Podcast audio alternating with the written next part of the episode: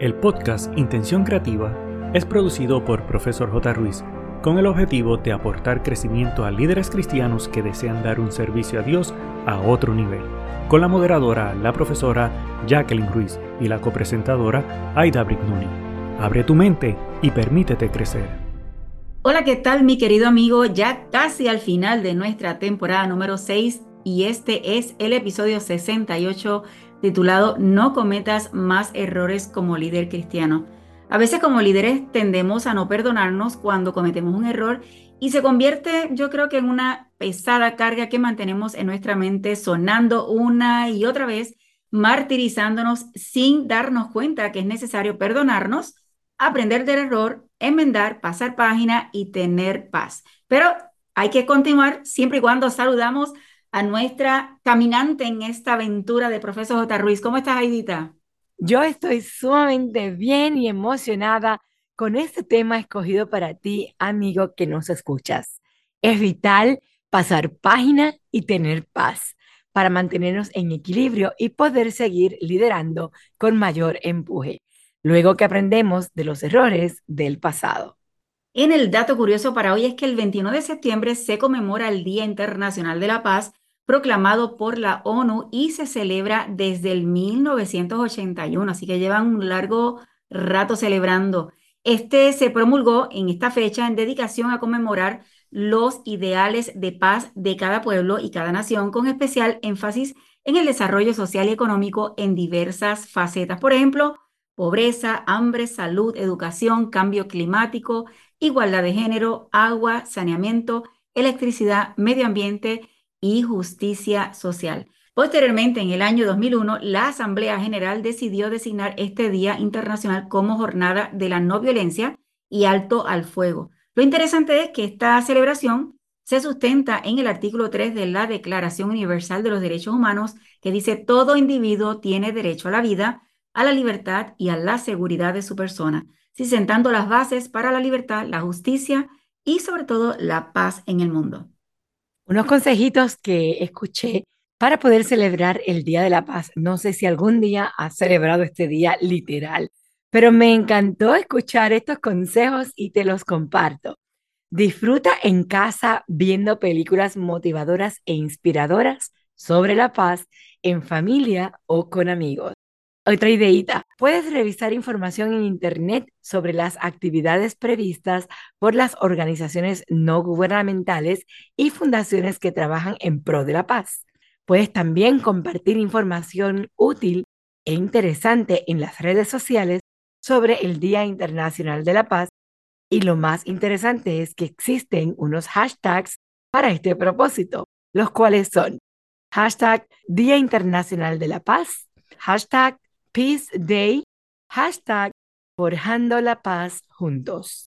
Así que animando a que ustedes hagan este proceso y para mí no solamente para su vida personal, sino también en las iglesias, qué actividad pueden trabajar para que la comunidad entienda que la paz que nosotros no brindamos nosotros, sino que Dios brinda a todo ser humano, la iglesia la promueve y la lleva a su alrededor. Así que tienen asignación para que trabajen en alguna actividad. El pensamiento del día dice, la paz no puede mantenerse por la fuerza, solamente puede alcanzarse por medio del entendimiento. Y esto lo dijo Albert Einstein. Muy sabio este hombre. Sin embargo, yo añadiría que la paz puede alcanzarse por el amor al prójimo. El diálogo y la confianza son la que sellan la armonía. Es el punto de partida más básico para el progreso de la humanidad y la paz comienza con una sonrisa, así que no la busques afuera, sino interiormente, basado en lo que Dios hace en ti. Y mi querido amigo, hoy en día no sé si te has percatado que invertimos tanto esfuerzo, tiempo y dinero en mantener nuestro cuerpo sano. Ustedes saben que hay muchos gimnasios por ahí y muchos videos a través de las redes sociales y YouTube que buscando siempre mantener nuestro cuerpo sano y que nos gusta lo que vemos cuando nos miramos al espejo. Tenemos en el armario mucha ropa, productos para sentirnos mejor, jóvenes, estilizados y atractivos a los ojos de los demás y para mejorar nuestra propia autoestima.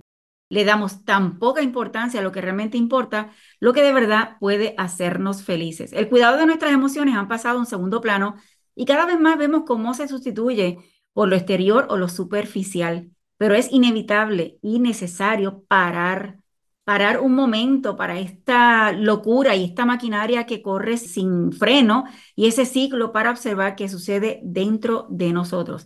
Es sencillo darnos cuenta que cuidar de nuestras emociones es igual e incluso, oye bien, más importante que cuidar de nuestro cuerpo y es necesariamente complementario. Hoy te recomendamos como líder cristiano unos consejos para que puedas reclamar tu paz mental y recuperes las emociones positivas. De esta manera, puedes mostrar tu interior siendo feliz, con mucha paz, reflejando el carácter de Dios en tu liderazgo. La número uno me parece interesante. Alégrate por lo bueno que le sucede a otras personas. Y esto a veces es difícil reflejarlo con la genuina alegría de decir, wow, cuánto me alegro por ti. en la iglesia alguien hace una parte eh, que le queda bien lindo, una alabanza, decirle, mira, cantaste para Dios tan bonito, sigue utilizando su talento para Él. Y esto hace una diferencia tan grande en la persona que tiene esta intervención y son detalles sencillos. Los mejores momentos están por llegar. Los éxitos se cosechan como grupo en tu iglesia, no como líder solito que te resaltas y buscas cómo rebuscar los créditos para ti. El mérito no es ni tuyo ni de tus eh, miembros del equipo o del ministerio que estés. El reconocimiento total de lo que hacemos es para Dios y por Él todos obtenemos de su gracia. Así que trae mucha satisfacción el reconocer las buenas acciones y los logros por los que se destacan tus hermanos en la iglesia. Y aún, por ejemplo, Aidita, yo creo que a veces, aunque la persona, vamos a decir, siguiendo la línea del ejemplo que estás dando sobre alguien hizo una alabanza y tal vez esta persona hizo la alabanza, pero no le salió del todo bien. Porque la persona se va a dar cuenta si de pronto nadie le dice, dice, oh, de verdad que lo hice mal. En este caso, como quiera buscar algo especial, algo que se pueda resaltar de la valentía que tuvo para que esta persona pueda continuar con esa alegría y disposición para seguir alabando a Dios. Así que debemos hacer ese proceso y sobre todo los líderes tienen que tener ese tacto para ayudar a otras personas a seguir creciendo. El punto número dos, deja de crear competencia y compararte con otras personas. Óyeme, las comparaciones no sirven de nada, cada uno lleva su propio ritmo. Hay que reconocer que hay personas que se desempeñan mejor que uno en otras áreas, sea en la iglesia, el trabajo y aún dentro de la familia, pero la realidad es que con la única persona que tienes que compararte es con quién, contigo mismo y observar tu proceso. Al usar a Dios como modelo, notamos que Jesús siempre reconocía al Padre, quien le daba las fuerzas para hacer su misión. Así que no promuevas el sentir que uno es mejor que el otro, como en un momento dado hicieron los discípulos. Se trata de un grupo de personas unidas con un mismo fin y llevar el nombre de Cristo en alto. La siguiente me fascina. Enfoca tus esfuerzos en las cosas que puedes controlar. Y muchas veces como líderes tenemos que delegar, porque todo no lo podemos hacer solos. Pero en el momento que tú delegas, ya perdiste el control. Ya no puedes hacer las cosas como tú quieres, lo como a ti te gusta, como tú entiendes que se tienen que hacer. Y nos cuesta a veces ver que otras personas en su desarrollo hacen las cosas de una forma diferente a ti y las cosas no salen exactamente como tú esperas. El programa que estás dirigiendo no entraron a la hora que tú quisiste y te pones a veces muy rígido en este tipo de situaciones. Y eso te drena, te frustra, y te agota mentalmente. La idea es que las cosas que tú no puedes controlar, déjaselas a Dios. Y las cosas que sí puedes controlar, por ejemplo, el que tú controles tu actitud o tu forma de actuar con respecto a algo que pasa o que no permitas que te afecte algo que no está en tu control, esas son las cosas que tú tienes a la mano.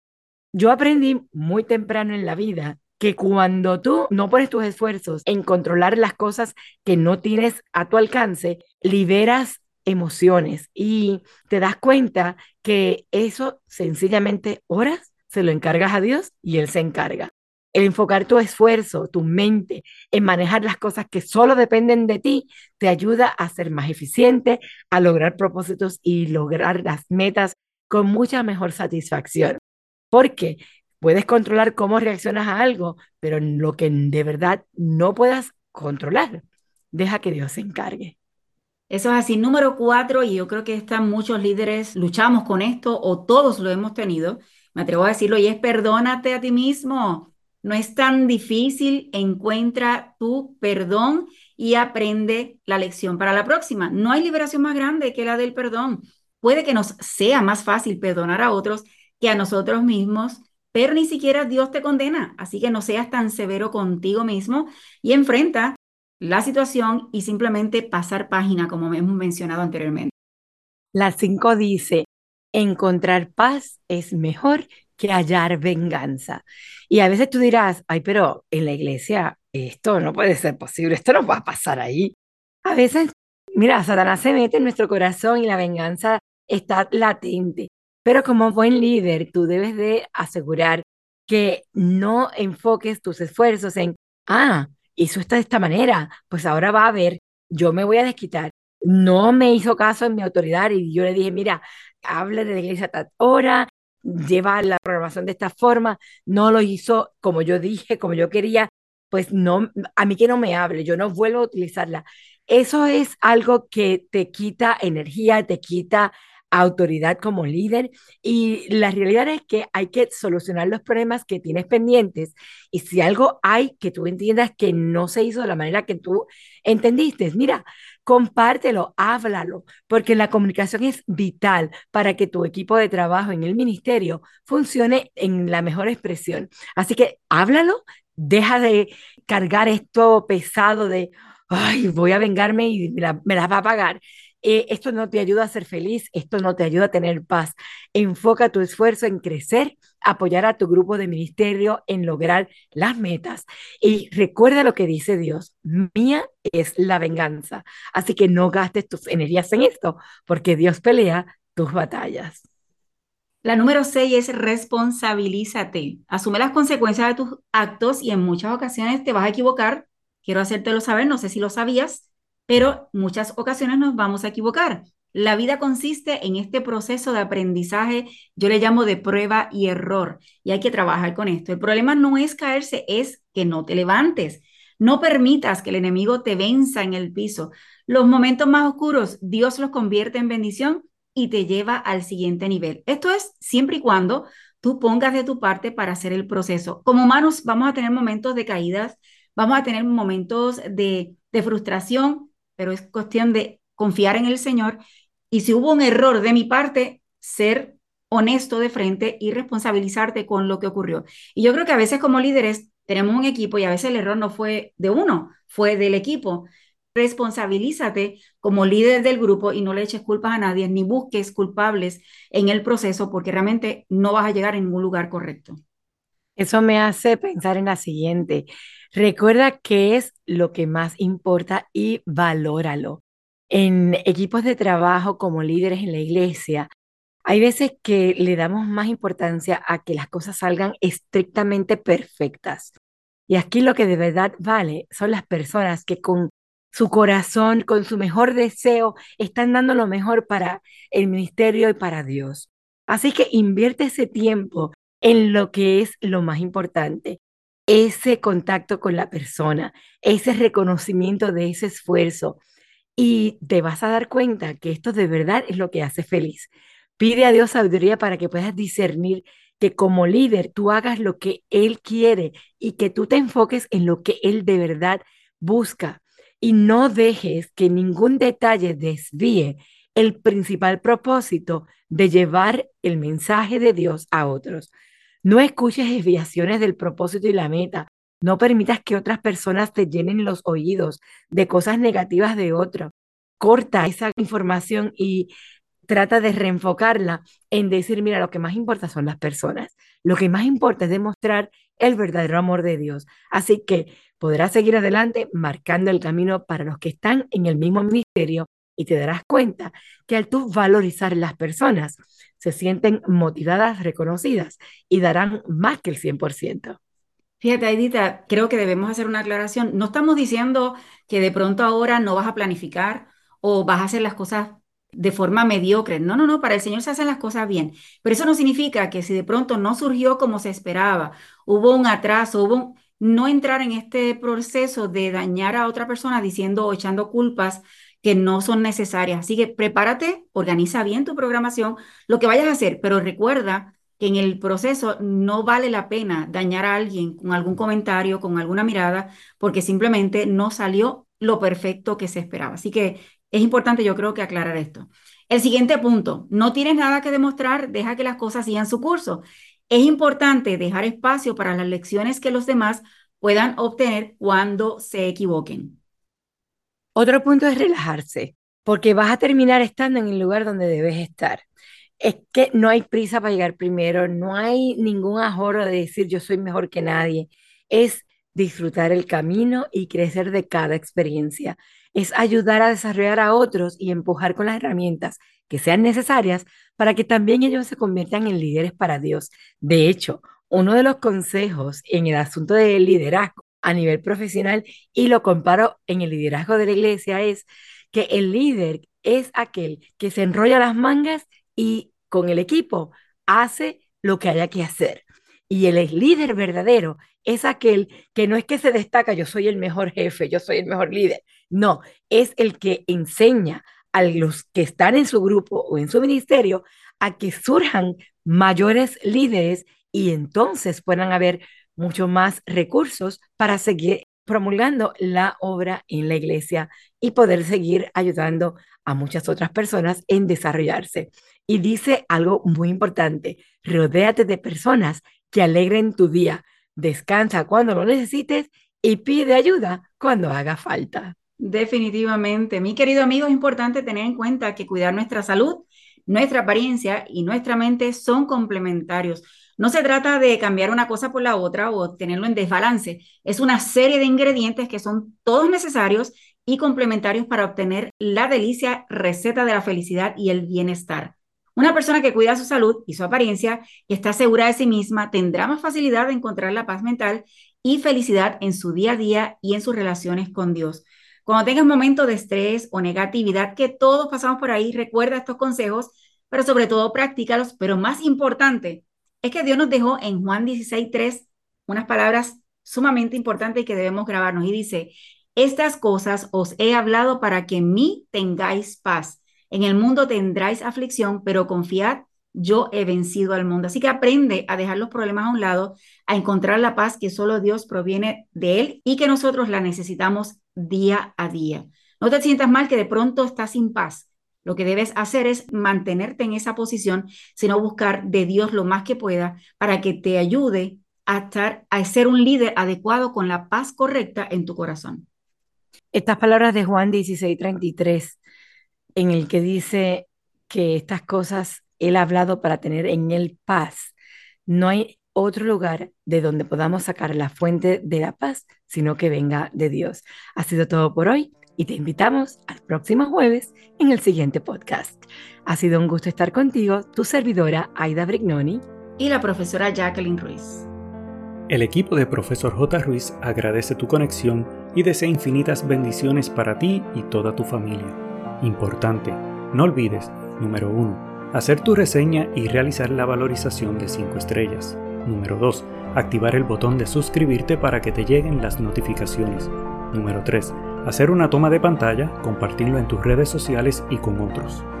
Para conocer los servicios o seguir a la profesora Jacqueline Ruiz, escribe en tu navegador o red social arroba profesor J. Ruiz con doble S de sirviendo. Pero sobre todas las cosas, no te limites a nuevas oportunidades de aprendizaje. Recuerda que juntos podemos construir un legado de bendición.